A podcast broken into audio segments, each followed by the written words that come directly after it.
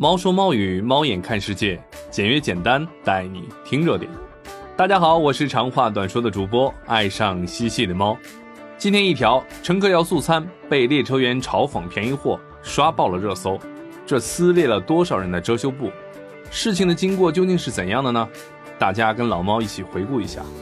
当时啊，乘客因为口渴，就买了一瓶矿泉水，看到快到饭点了，就随口问了一句：“有没有素菜套餐？”但列车员走后，乘客却听到那位列车员正在嘲讽自己：“没钱坐什么动车，净想着要便宜货。”这番话正好被乘客听到，便问：“你们这是什么素质？我要投诉你！”这列车员啊，怕事情闹大，就叫来了领班一起跟乘客道歉。领班蹲在地上，态度平和地说：“哎呀，您能不能原谅他呀？他刚来没多久，确实是做错了，我们也会跟进的批评教育的。”乘客表示，看着是小丫头，这次就算了。就是这样一个经过，引发了众多网友的讨论。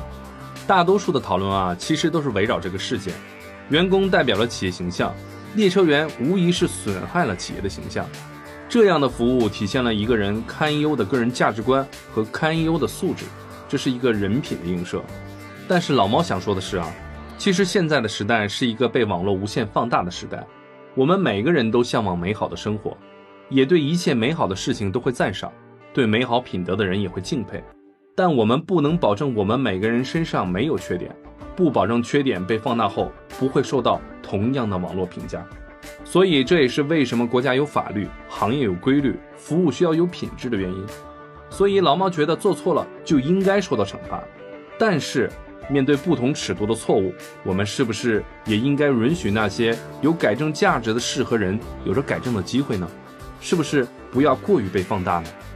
其实啊，生活里不只是热搜里的小女孩是这样，太多人把平台、公司甚至自己当下的优渥情况当成了是自己的优越感，忽略了人与人之间的真诚，忽略了人的品质，忽略了当下的优渥情况随时都有可能变成一场镜花水月。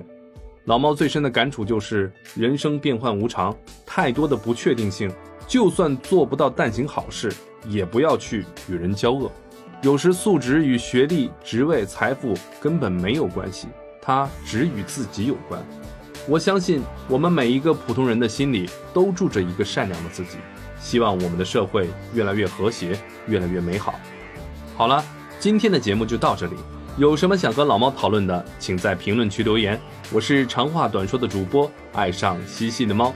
我们下期再见。